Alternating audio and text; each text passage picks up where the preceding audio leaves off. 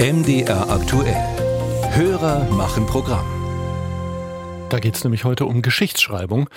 Eine Hörerin, die gerne anonym bleiben möchte, hat, wie sie schreibt, in der letzten Zeit einiges zur Nazizeit gelesen und irgendwie ist sie hängen geblieben am Begriff Drittes Reich. Und warum ausgerechnet Drittes, fragt sie. Gab es vorher Zwei andere, Sophia Spiropoulos mit Antworten. Das Dritte Reich bezeichnet tatsächlich den dritten Teil einer Reihe.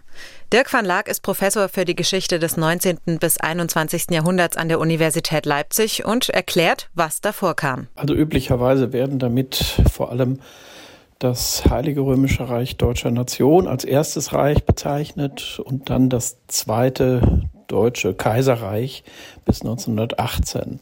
Schon Ende des 19. Jahrhunderts tauchte der Begriff Drittes Reich in Büchern und Schriften auf, sagt van Laak. Und meist wird er dann auf einen Autor namens Arthur Möller van den Bruck zurückgeführt, der 1923 ein Buch über das Dritte Reich schrieb und damit schon so etwas wie eine Verbindung zwischen Nationalismus und Sozialismus vorschlug. Im Dritten Reich selbst wurde der Begriff von den Nazis verboten.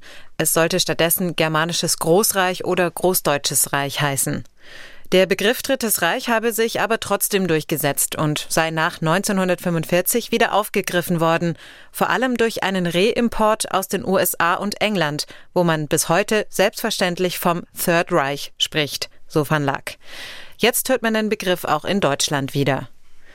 Allerdings nicht von Doron Kiesel, dem Direktor der Jüdischen Akademie des Zentralrats der Juden in Deutschland. Ich würde immer von dem Nationalsozialismus oder von der Terrorherrschaft oder vom äh, nationalsozialistischen Regime oder wie auch immer, ich würde schon, wenn ich diese Zeitepoche benenne, nicht mit verharmlosenden Zuschreibungen oder Begrifflichkeiten arbeiten. Übernimmt jemand den Begriff einfach so, dann könne man vermuten, dass er oder sie auch die damit verbundene Perspektive einnimmt, so Kiesel.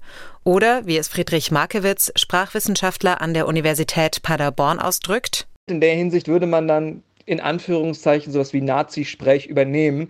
Und das ist natürlich ähnlich problematisch wie ähm, Ausdrücke zum Beispiel äh, Arbeit macht frei noch zu verwenden oder von völkisch zu sprechen oder von Endlösung oder Sonderbehandlung. Das sind ja alles Ausdrücke, die gebraucht wurden von Akteuren im Nationalsozialismus und die wir heute nicht mehr verwenden oder wenn sie verwendet werden, die dann als stigmatisierend wahrgenommen werden und wo es dann mediale Kritik gibt.